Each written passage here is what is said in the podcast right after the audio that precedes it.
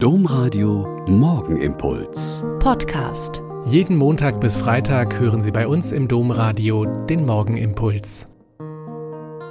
Wieder mit Schwester Katharina, Franziskanerin in Olpe. Ich begrüße Sie herzlich zum gemeinsamen Beten in dieser Weihnachtswoche.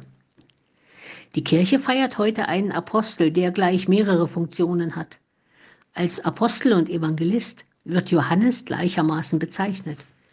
Dann gibt es aber auch noch eine Bezeichnung, die viel über seine Person aussagt. Johannes war der Lieblingsjünger Jesu und wohl auch der treueste. Er stand als einziger von den zwölf zusammen mit Maria unter dem Kreuz Jesu, während die anderen vor lauter Angst Reis ausgenommen hatten. Er war es auch, der bei der Auferstehung als erster von den zwölf am leeren Grab angekommen war, aber dann doch dem Petrus den Vortritt ließ, ich finde diese Geschichte vom Wettlauf der Jünger zum Grab, die das heutige Evangelium erzählt, einfach toll. Johannes ist schneller als Petrus, lässt diesen dann aber aus Respekt den Vortritt.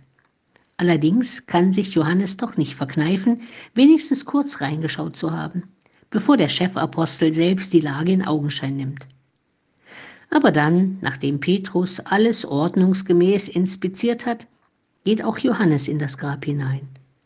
Und dann heißt es am Ende des Textes nur noch, er sah und glaubte. Die Liebe glaubt.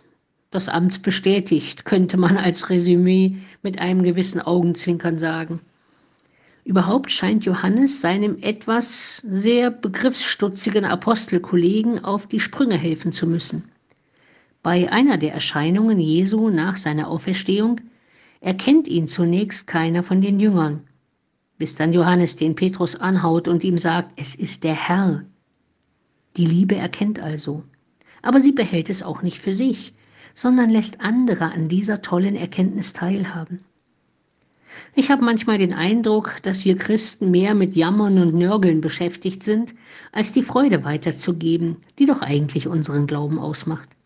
Wovon das Herz voll ist, davon spricht der Mund.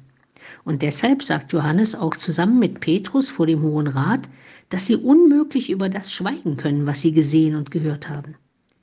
In diesen Tagen der Weihnachtszeit lesen wir in der heiligen Messe aus dem ersten Johannesbrief. Ganz gleich, ob dieser Lieblingsjünger Johannes diesen Brief wirklich geschrieben hat oder nicht.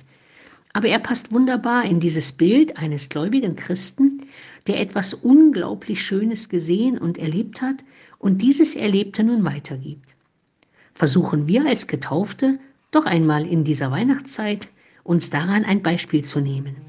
Geben wir das weiter, was uns erfüllt und Freude bereitet.